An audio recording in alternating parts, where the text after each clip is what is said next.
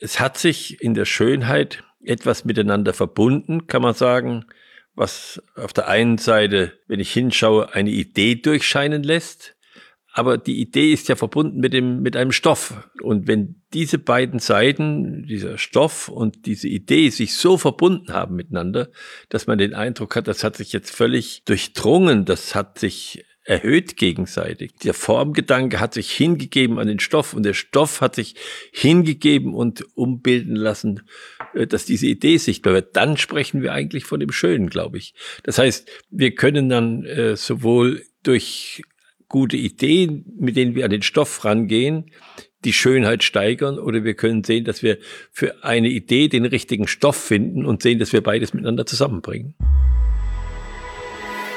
Herzlich willkommen beim Gedankengut Podcast mit Wolfgang Gutballett und Adrian Metzger im Dialog zu Fragen und Impulsen unserer Zeit. Schön, dass du dabei bist. Im Leben haben wir immer wieder das Glück, dass uns schöne Dinge, schöne Menschen, schöne Gegenstände begegnen und wir uns daran erfreuen können. Und deshalb wollen wir in dieser Folge mal über das Thema Schönheit sprechen. Und der erste Einstieg da rein ist eigentlich zu überlegen, wann ist eigentlich etwas schön oder wann wird es für uns schön? Wolfgang, welche Perspektive hast du darauf? Ja, das ist eine äh, ja eine sehr persönliche Einschätzung, glaube ich. Das merken wir schon daran, dass jeder was anderes schön findet. Oder jedenfalls viele finden was anderes oder unterschiedliches schön. Äh, und da kann man sich dann fragen, woran machen wir das fest? Woran machen wir das fest? Aber zuvor würde ich eigentlich gern noch die Frage stellen, ist das eigentlich die Herangehensweise, die richtige Herangehensweise, dass wir sagen, das ist schön? Da kommen wir in die Konsumhaltung rein. Das heißt, da ist etwas schön und wir genießen es oder freuen uns daran. Das ist die eine Möglichkeit, an die Schönheit heranzugehen. Man kann aber auch sagen, wie kann ich das schön machen? Wie kann ich das schön machen? Wie kann ich diesen Raum, wie kann ich diese Tafel, wie kann ich diesen Menschen, äh, wie kann ich dieses Bild, dieses Gedicht, wie kann ich etwas verschönern? Und das ist äh, so, dass wir heute so etwas mehr denken, wir lieben, weil es schön ist. Wir können auch sagen, es wird schön, weil wir es lieben. Das heißt, wenn ich anfange, mich mit etwas zu beschäftigen, äh, mehr zu wissen, mehr zu pflegen, äh, mehr zu bedenken, zu beobachten, mir Zeit für etwas nehme, dann wird es auf einmal schön.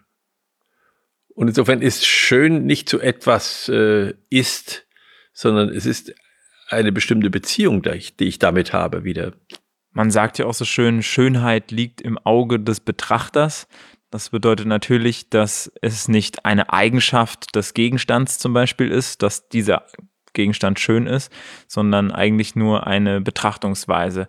Wie würdest du sagen, schafft man es, jetzt aus dieser Konsumhaltung, der Suche nach schönen Dingen, sage ich jetzt mal, ja, zu entgehen und eher in eine Haltung reinzukommen, wo man den Dingen ihre Schönheit in den eigenen Augen sozusagen verleiht. Wie schaffe ich es denn wirklich, einem Gegenstand oder einem Menschen in den eigenen Augen Schönheit zu verleihen? Das heißt, mehr ins Produzieren in Anführungszeichen der Schönheit zu kommen, als ins Konsumieren der Schönheit.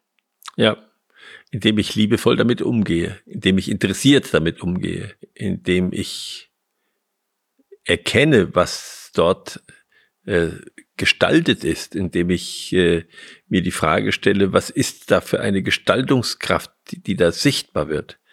Was, was scheint dadurch? Schön kommt ja irgendwie von Scheinen. Äh, schöner Schein, ja. Und es scheint etwas durch. Und das ist die Frage, was da durchscheint dann. Wenn man also dann nicht gleich mit einem solchen Begriff darauf zugeht, ah, das ist ein schönes Pferd, hm, dann kann man mehr der Frage nachgehen, ja, was ist an diesem Pferd schön? Und, äh, und das ist ja oft die Bewegung. Kann natürlich auch das Statische sein, aber oft ist es auch die Bewegung. Und wenn ich viele Pferde kenne, dann werde ich auch viel mehr einschätzen können, ob das jetzt ausgewogen ist, die Gangart, ich verstehe da nichts von, deshalb sind meine Begriffe vielleicht nicht so richtig äh, mit Blick auf ein Pferd. äh, die ganze Muskulatur, die Haltung, alles das, das wirkt ja auf mich. Der Mensch hat einen schönen Gang, sagt man. Ja. Also es hat sich in der Schönheit etwas miteinander verbunden, kann man sagen, was auf der einen Seite, wenn ich hinschaue, eine Idee durchscheinen lässt, aber die Idee ist ja verbunden mit dem, mit einem Stoff. Und wenn diese beiden Seiten, dieser Stoff und diese Idee sich so verbunden haben miteinander, dass man den Eindruck hat, das hat sich jetzt völlig durchdrungen, das hat sich erhöht gegenseitig, das hat sich hingegeben, die, die, der Formgedanke hat sich hingegeben an den Stoff und der Stoff hat sich hingegeben und umstellen lassen oder umbilden lassen, äh, dass diese Idee sichtbar wird. Dann sprechen wir eigentlich von dem Schönen, glaube ich. Das heißt, wir können dann äh, sowohl durch gute Ideen, mit denen wir an den Stoff rangehen, die Schönheit steigern oder wir können sehen, dass wir für eine Idee den richtigen Stoff finden und sehen, dass wir beides miteinander zusammenbringen. Schiller hat sich mit dieser Frage intensiv beschäftigt, hat in seinen ästhetischen Briefen dann über den Formtrieb und den Stofftrieb gesprochen, also über die Person sozusagen, also das, was da aufgerufen wird und den Zustand und hat dann gesagt, ja, wenn das sich beides miteinander in der richtigen Weise verbindet, dann ist das eine Erhöhung. Und dann sehen wir, dass da auf einmal etwas Neues entsteht, was weder die gesetzlich Gesetzmäßigkeit, also die Idee hätte schaffen können. Wenn sie alleine ist, dann äh, verödet sie eigentlich in Gesetzen und der Stoff alleine auch nicht. Dann geht er in Materialismus über. Dann habe ich also nur noch Einzelteile, kann immer weiter in die Vereinzelung gehen. Und das nennt er den Spieltrieb, dass sich das beides miteinander verbindet und so aufeinander wirkt und miteinander wirkt, dass es sich eigentlich aufgibt zu etwas Neuem. Und daran erkennen wir dann das Neue und das Schöne. Das hat ein bisschen, also ich muss jetzt spontan irgendwie ähm, die Verbindung zu Lego machen. also da haben wir auch das Spielen drin. Ja. Da ist auch der, der Stoff, also die Lego-Bausteine, die ihre Flexibilität ganz, ganz, wo die Flexibilität ganz entscheidend ist und dass ja. sie sich sehr einfach nutzen lassen, um die Ideen, die ich habe, dann eben in die Wirklichkeit zu bringen. Ja, das kann man sagen, aber ich meine, der einzelne Lego-Stein gibt sich nicht auf dabei. Das heißt, der Stoff ist relativ grob und ist relativ vorbestimmt.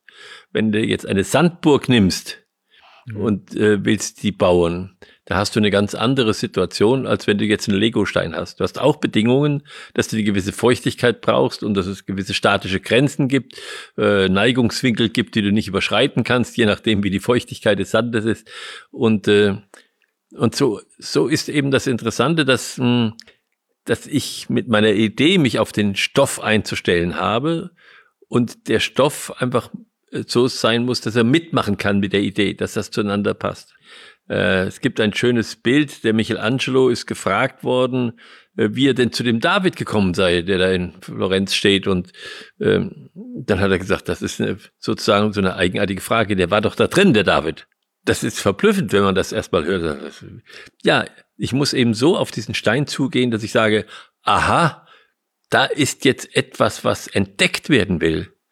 Ja, und ich, ich habe die entsprechende Form und ich werde jetzt daran arbeiten, dass ich diesen Stein verwandle in das, was er gerne sein möchte und nicht in das, was ich will. In das, was er gerne sein möchte. Gibt ja heute viele Künstler, die so Wurzelwerk nehmen und da sieht man das dann eher, dass sie sagen, aha, diese Wurzel, die hat eine Tendenz, dass ich sie so verändern oder verschönern kann, dass auf einmal ein, ein Gebilde rauskommt, was auf der einen Seite den Ursprung deutlich macht und auf der anderen Seite die neue Idee möglich macht. Und so komme ich zur Schönheit. Das ist eine Fähigkeit des Menschen, von der äh, Kafka sagt, wer sich diese Fähigkeit behält, das Schöne zu entdecken, der wird nie alt werden. Und äh, Schiller hat äh, so formuliert, der Mensch ist nur wirklich Mensch, wenn er spielt.